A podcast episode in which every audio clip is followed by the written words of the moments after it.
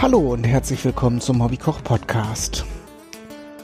Heute mal nicht aus meiner Küche. Hätte sein sollen, aber äh, ist diesmal nicht so, weil ich habe eine Aufnahme von der für heute geplanten Folge gemacht und normalerweise übertrage ich die immer gleich auf meinen Computer. Das habe ich offenbar diesmal nicht getan und dann nachher gedacht, äh, als ich dann vielleicht irgendwas anderes aufgenommen habe, so, das hast du ja eh schon und habe dann die Aufnahme gelöscht. Habe aber schon Fotos gemacht, habe in meiner Sendungsplanung dieser Sendung schon eine Nummer gegeben, also habe ich mir gedacht, dann erzähle ich euch halt so, worum es in dieser Folge geht. Es geht äh, mal wieder um ein schnelles und einfaches Gericht. Und am Titel habt ihr vielleicht schon gesehen, es geht um eine falsche Carbonara.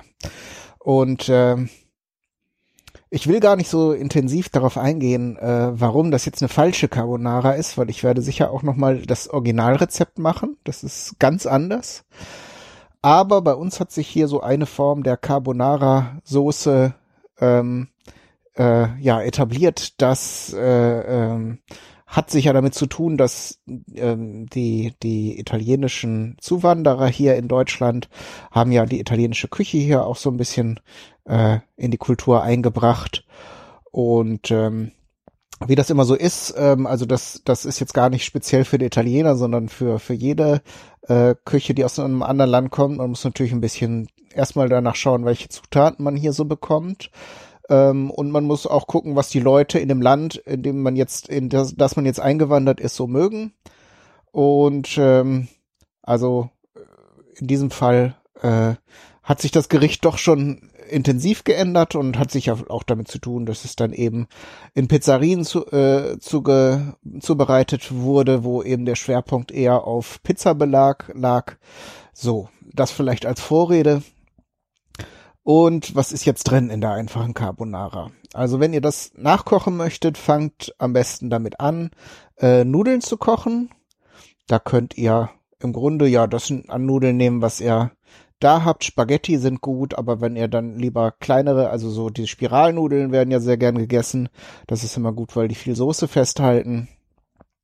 Oder halt äh, Macaroni oder was auch immer. Also ähm, ich werde sicher, wenn ich das Originalrezept dann irgendwann mal koche, äh, schauen. Ähm, da gibt es ja dann teilweise auch spezielle Vorgaben, welche Nudelsorte jetzt zu welcher Soße. Aber da wir jetzt hier schnell und einfach kochen, gehen wir mal davon aus, dass ihr im Küchenschrank irgendeine Sorte von Nudeln oder Spaghetti äh, habt. Ähm, und die kocht ihr jetzt einfach in der Menge, die ihr so zum Essen braucht, für die Familie, für euch allein. Äh, da wisst ihr besser Bescheid als ich. Und dann, wenn das Wasser kocht, also normalerweise sagt man immer, die Nudeln macht man, wenn die Soße fertig ist, weil normalerweise kocht man vielleicht eher so eine Art Ragout, das muss dann vielleicht noch eine ganze Weile kochen, aber das können, kann man wirklich parallel machen. Nudeln stehen auf dem, auf dem Herd, ähm, dann setzt ihr euch eine Pfanne auf, vielleicht mit einem etwas höheren Rand und schneidet eine Zwiebel in, in kleine Würfel und tut die dann äh, in die Pfanne, tut ein bisschen äh, Öl dazu, wenn ihr mögt Butter, also das ist auch nicht so streng. Und dann könnt ihr äh, Speck würfeln, also da nimmt ihr tatsächlich entweder äh, Frühstücksspeck oder äh, hier äh, Frühstücks, also in Scheiben oder in Würfeln. Ihr könnt stattdessen auch äh, Kochschinken nehmen. Das habe ich auch schon häufig gesehen. Das wäre jetzt so die falscheste Carbonara, die man machen könnte. Und ich glaube, in der Sendung, die ich jetzt leider gelöscht habe, die verloren gegangen ist, habe ich auch Kochschinken genommen, fällt mir gerade so ein. Ähm, auch die gibt er, wenn die Zwiebeln so ein bisschen glasig sind, dazu. Der äh, Speck oder der Schinken kann also beides auch so ein bisschen anbraten. Das schadet dem überhaupt nicht. Und äh, ja, wenn das alles so ein bisschen angebräunt ist, dann könnt ihr einfach einen Becher Sahne dazu geben. So, und damit habt ihr dann die Basis schon fertig. Wenn die Nudeln so sagen wir mal zu 90 Prozent fertig sind, also etwas mehr Biss haben als al dente ähm, oder so wie ihr sie haben möchtet, dass ihr sagt, das müsste jetzt noch ein, so eine halbe Minute oder Minute weiter kochen, Dann könnt ihr die abgießen und zu der Sahnesoße dazugeben. Die wird bis dahin vielleicht dann auch schon ein bisschen eingeköchelt und angedickt sein. Äh, ihr müsst jetzt die Nudeln nicht abspülen oder äh, jetzt übertrieben lang abtropfen lassen, sondern gebt die dann so kochwasserfeucht und frisch äh, zu der Soße dazu. Darum eben eine etwas größere Pfanne mit einem höheren Rand. Dann könnt ihr das schön vermengen gleich. So machen die Italiener das ja meist auch, dass sie die Soße gleich schon mit den Nudeln vermengen. Und dann zieht einmal so der, der leckere Geschmack so ein bisschen in die Nudel auch rein. Sie garen darin zu Ende und sind dann halt hundertprozentig sicher mit Soße beschichtet.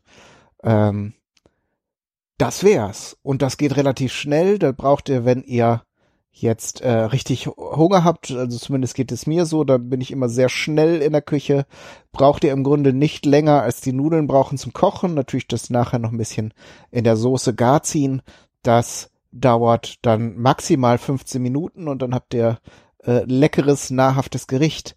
Äh, um es ein bisschen gesünder zu machen, das muss ich jetzt aus äh, ernährungsphysiologischen Gründen dazu sagen, macht ihr euch vielleicht dann noch einen Salat dazu, das müsste in der Zeit auch noch drin sein, denn das ist jetzt natürlich kein Diätessen, sondern äh, wirklich was, was schnell satt macht, aber auch direkt auf die Hüfte wandert, ähm, wenn ihr dann so ein bisschen äh, Gemüse dazu esst. Äh, also einen schönen knackigen Salat oder so. Ähm, am besten dann auch mit einer Vinaigrette oder einem Zitronendressing angemacht, dann äh, passt das auf jeden Fall auch gut dazu. Varianten. Also eine habe ich ja jetzt schon am Anfang gesagt. Ihr könnt Kochschinken nehmen, ihr könnt Speck nehmen in verschiedenen äh, Ausprägungen. Äh, Vegetarierinnen und Vegetarier können natürlich stattdessen auch Pilze nehmen, das ist ganz gut. Ist ja so ein gängiger Fleischersatz, macht sich natürlich dann in so einer Sahnesoße auch ganz gut. Ähm, ist dann natürlich aufgrund der Sahne nicht vegan, aber vegetarisch kriegen wir es auf jeden Fall hin. Man kann natürlich auch alle Arten von Gemüse dazu tun, was natürlich dann wieder dem Gesundheitswert enorm zuträglich ist, sich dann aber selbst für eine falsche Carbonara immer weiter von dem entfernt, was man jetzt für so eine Soße äh, jetzt äh, so an Wiedererkennungswert dann dann haben möchte. Also natürlich kann man in so eine Zwiebel-Sahnesoße im Grunde alles, was äh, nahrungsmitteltechnisch verwertbar ist, reintun. Ähm, aber so die Zutaten Speck und Zwiebeln sind schon äh, ja, für diese Variante oder, oder halt Schinken und Zwiebeln ist schon sehr typisch. Okay, äh, das war jetzt das zur Carbonara, falschen Carbonara-Soße. Das ist jetzt natürlich schneller erzählt als äh, dann live gekocht. Ich hoffe, ihr habt äh, Spaß beim Ausprobieren und Nachkochen. Ach so, vielleicht noch äh, ergänzend. Natürlich Pfeffer und Salz nehmt ihr zum Abschmecken für die Soße, habe ich jetzt nicht erwähnt, aber das sollte sich von selbst verstehen. Und wenn ihr äh, sowas wie Petersilie auf der Fensterbank stehen habt, äh, also so ein paar farbliche Akzent, Akzente äh, und auch aromatische Akzente sind natürlich für so eine Soße auch nochmal ganz witzig und interessant. Okay, das soll es gewesen sein für diese Folge. Ich werde heute noch ein paar Folgen produzieren. Da werde ich dann darauf achten, dass ich die Folge erst überspiele und dann lösche hier von meinem Rekorder. Und dann wünsche ich euch alles Gute bis zum nächsten Mal und tschüss.